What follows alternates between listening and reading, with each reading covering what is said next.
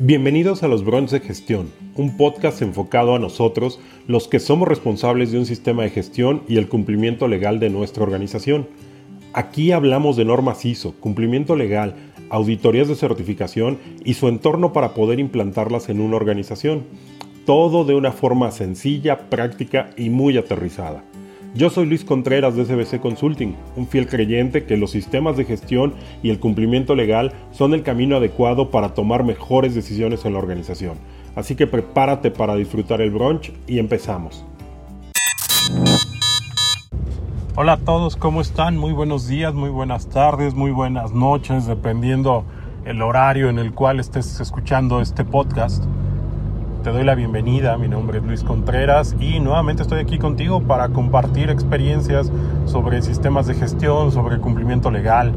El día de hoy vamos a estar hablando de un tema muy interesante, bueno, al menos a mí me parece muy interesante, ¿verdad? Eh, en el cual vamos a ver lo que son el cumplimiento normativo, la evidencia del cumplimiento normativo a través de las DC3. Recordemos que algunas normas oficiales mexicanas, NOMS, nos exigen tomar ciertas capacitaciones y tener evidencia de esa capacitación. Esa evidencia normalmente se le llama el DC3 y es evidencia de que has llevado a tu personal a capacitar, que has llevado la formación correspondiente y que por tanto tienen el grado como para decir de que se han formado y pueden prevenir las situaciones que una norma específica, una norma determinada está solicitando. Por lo que el día de hoy le vamos a dedicar al tema llamado malas prácticas en lo que es la implementación de las DC3.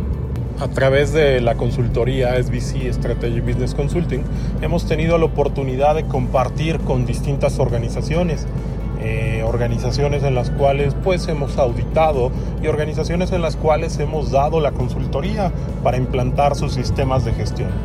Y llegará el momento en el cual ya sea que auditamos o verificamos cómo realizan el cumplimiento normativo, ese cumplimiento de las normas oficiales mexicanas, en el cual pues de repente observamos algunas prácticas en las cuales quisiéramos compartir con ustedes para que ustedes las valoren, las entiendan y dimensionen cuál es, el, cuál es el impacto, o mejor dicho, los impactos que se propician derivado de estas malas prácticas y las posibles consecuencias que puede traer el que llevemos a cabo estas malas prácticas dentro de nuestra organización. Ahora bien, no estamos juzgando, hay ahora sí que cada quien lleva a cabo dentro de su organización las prácticas que, le, que considera más adecuadas creemos que no son correctas. Sin embargo, pues bueno, ya es de cada organización cómo los lleve a cabo, ¿no? Son distintas realidades las que debemos de considerar en este caso. Y vamos a hablar un primer ejemplo y es, recordemos que existe una ley de protección civil. La ley de protección civil se aterriza en lo que es un reglamento de protección civil y ese reglamento de protección civil también conlleva la aplicación de ciertas normas, normas oficiales mexicanas dentro de este espectro, dentro de este ámbito de la protección civil, nos piden llevar a cabo la generación de brigadas, las brigadas de protección civil. Propiamente son cuatro brigadas de las cuales pues te piden que te capacites, que se tomen los cursos de protección civil para que la organización esté preparada para poder llevar a cabo actividades tales como búsqueda de rescate, como primeros auxilios y que en un momento dado el personal de nuestra organización pues de entrada no tiene conocimiento, no tiene las bases suficientes para poderlo llevar a cabo. ¿Qué es lo que se busca? Pues obviamente que se eh, haga un proceso de selección de un proveedor el cual te ofrezca formarte en estas brigadas y a partir de esa de la formación en estas brigadas pues el personal obtenga el conocimiento para poder llevar a cabo esas actividades. El resultado final de este proceso es que se va a hacer una evaluación y sobre esa evaluación se va a obtener lo que es la DC3, lo que es la evidencia de que el personal ya se ha capacitado para poder llevar a cabo estas actividades. Algo que debemos de recordar es la vigencia. Estas DC3 tienen una vigencia, no son eternas. No por haberlo tomado el curso una vez quiere decir que ya estás formado, que tienes esa, eh, esa información viva y que la tienes ese conocimiento fresco para poderlo implantar, ¿no? Entonces, esto es algo con lo que tienen que lidiar las organizaciones y a partir de ahí surgen distintas prácticas y en este caso malas prácticas que afectan el resultado de lo que es nuestro programa de seguridad y salud en el trabajo. Hoy les quiero compartir algunos ejemplos de malas prácticas para que ustedes los vayan ponderando, los vayan viendo y entiendan cuáles son los efectos que conlleva el realizar estas malas prácticas. La primera mala práctica de la cual tenemos que hablar es de la compra de lo que son las DC3. Como ustedes saben, las DC3 son las evidencias de que se ha tomado un curso, de que se le ha capacitado formalmente al trabajador en, el, en cierto conocimiento específico técnico y que con eso, pues bueno, ya estamos cubriendo la normativa de seguridad o la normativa de salud en este caso y que con eso puedes evidenciar que ya han cubierto esa capacitación. La mala práctica, como bien comentamos, es organizaciones que hemos observado que compran la DC3 para ya no tener que pagar el curso. Obviamente el proceso para obtener una DC3 es que tienes que buscar, obviamente cotizar algún proveedor que te otorgue lo que es tu, tu curso, le otorgue el curso al personal, que el personal tenga el tiempo, es decir, que pare actividades para poder ir y recibir el curso para después, una vez que recibe el curso, presentar una, evaluación, un examen, en el cual veamos si comprendió la información que se le dio y a partir de ahí que le otorguen la DC3. El valor de un curso más una DC3 es mayor a la opción de querer simplemente comprar la DC3 y eso es una mala práctica que hemos visto que algunas organizaciones están realizando.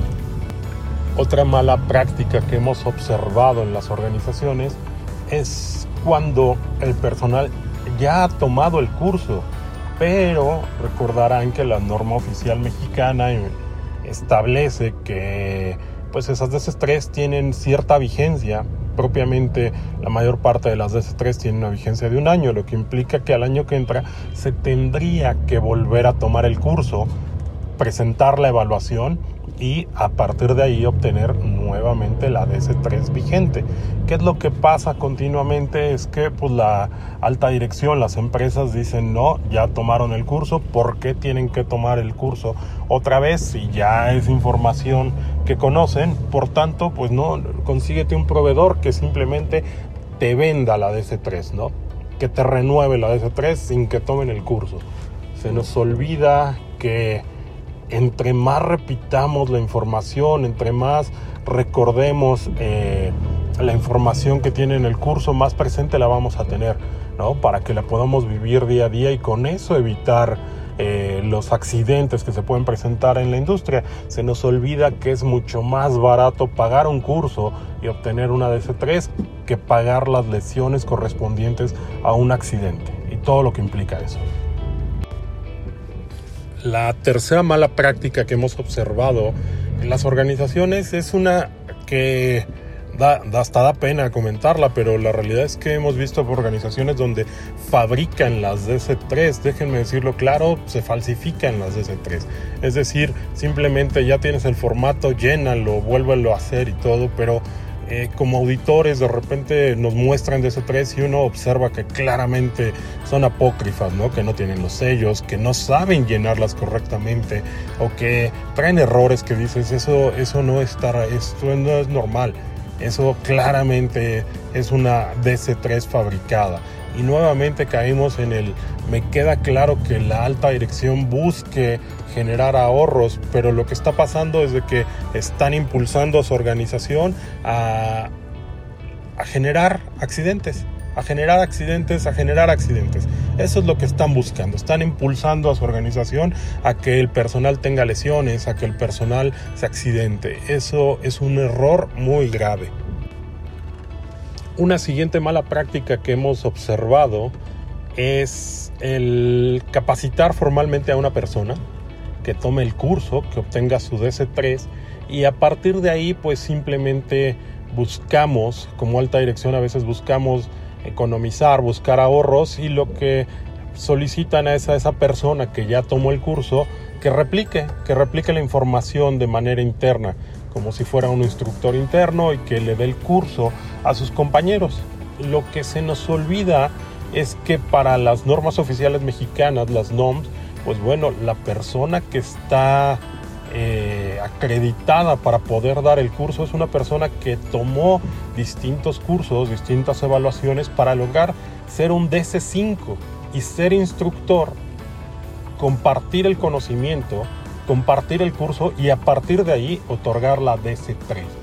Entonces la mala práctica que hemos observado es esta, que le piden al personal que replique el conocimiento como ya les dio el curso, a partir de eso pues ya declara el personal ya está capacitado y por tanto ya no requiere tomar otra vez el curso. ¿Para qué pagar el curso si ya en un momento dado uno interno lo dio?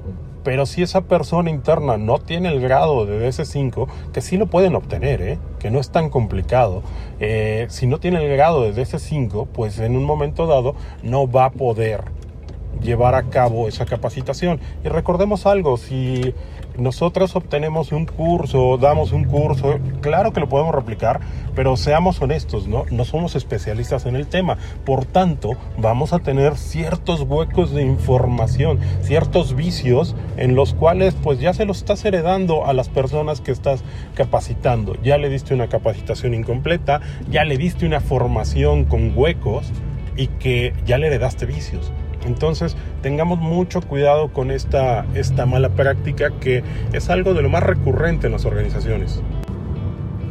Muy bien, ya les he compartido algunas de las malas prácticas que hemos observado en las organizaciones y ahora es turno que hablemos de los impactos, ¿no? ¿Cuáles son los impactos de llevar a cabo estas malas prácticas dentro de mi organización? Y principalmente el impacto con respecto a una cultura de seguridad y salud en el trabajo. No voy a hablar de un programa de seguridad y salud en el trabajo, no voy a hablar de una certificación en la seguridad y salud en el trabajo, voy a hablar de una cultura.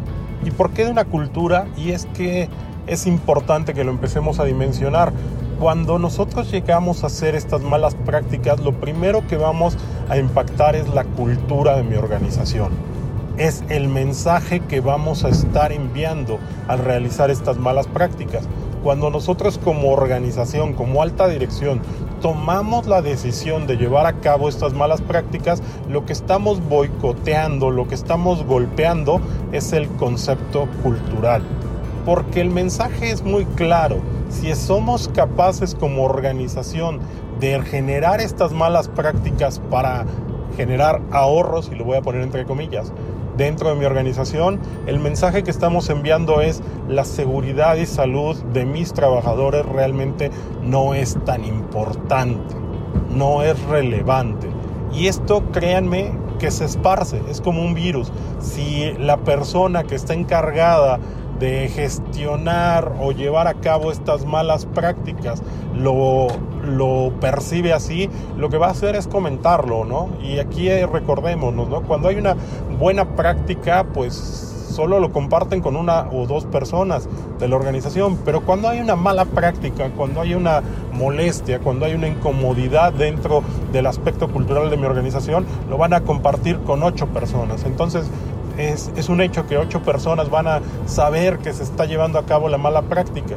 Y es algo que como consultores nosotros hemos observado eh, recurrentemente, que el personal dice, oye Luis Eduardo, ¿para qué, ¿para qué estamos haciendo todo este show del buscar implementar programas de seguridad y salud si culturalmente a la alta dirección no le interesa? Si culturalmente a la alta dirección lo que busca simplemente es ah, que se cumpla el requisito y ya, si hay accidentes o no, no me interesa. Entonces, esto es el, el desánimo el desánimo que va a causar culturalmente el que generen estas malas prácticas y el impacto cultural, ¿no? Ya se sabe entonces, si ustedes hacen estas malas prácticas, ya se sabe de que la alta dirección no le interesa la seguridad de salud en el trabajo, lo único que le interesa es cumplir con los requisitos, ya sea para cumplir contratos, para cumplir programas o para cumplir simplemente una parte normativa, pero no por implantar una cultura, sino por evitar sanciones y multas. El siguiente impacto que creo yo muy importante que se tiene que dimensionar es el impacto económico y el impacto de apoyo de tu personal. Desgraciadamente, cuando estas malas prácticas se presentan en la organización es porque existen también otras malas prácticas a nivel cultural dentro de la organización. Por tanto, pues es casi seguro que va a haber algún accidente dentro de la organización. Y ahí es donde nos sale, eh, como se dice culturalmente, el tiro por la culata, por querer ahorrar algún, algunas economías, por, el, por querer... Eh, generar ahorros en lugar de pagar el curso y obtener una DC3 de la manera regular, pues bueno, lo que pasa es que empiezas a boicotear tu propia cultura organizacional. Y cuando llega a haber un accidente, ten por seguro que el personal de tu organización lo primero que va a decir es, pues esto pasó porque la alta dirección se quiso ahorrar. Y no, a lo mejor no lo van a decir así, pero claramente no van a defender a la organización no van a defender la cultura de la organización, van a ser evidente de que ya lo habían mencionado, van a ser evidente de que había deficiencias, van a ser evidente de que no estaban bien preparados. Entonces ahí es donde los impactos se magnifican. Es decir, si en un momento dado un accidente en la investigación resulta que hay ciertas sanciones, pues esas sanciones se van a incrementar, esas multas se van a incrementar. Y eso por supuesto que tiene una afectación al bolsillo de la organización, a las economías de la organización. Entonces, a veces es donde, donde no entendemos que se prefiere gastar centavos, ahorrar centavos y, estás boicoteando el bolsillo de la organización, enfocándolo a, a, tener accidentes que obviamente te van a salir muchísimo más caros a la hora de tener que pagar y cubrir esos huecos. Pues con esto vamos concluyendo lo que es la entrega de este día de hoy, de este programa. Y te quiero agradecer nuevamente tu tiempo por quererlo compartir con nosotros en este podcast. Te quiero agradecer la disposición y pues bueno, como siempre, si te ha agradado el podcast, compártelo con tus amigos, con tus conocidos para que más gente pueda tener estas estas prácticas, conocer estas malas prácticas que tenemos y pues si te agrada danos un comentario, danos una manita arriba te agradezco tu tiempo, ten un buen día.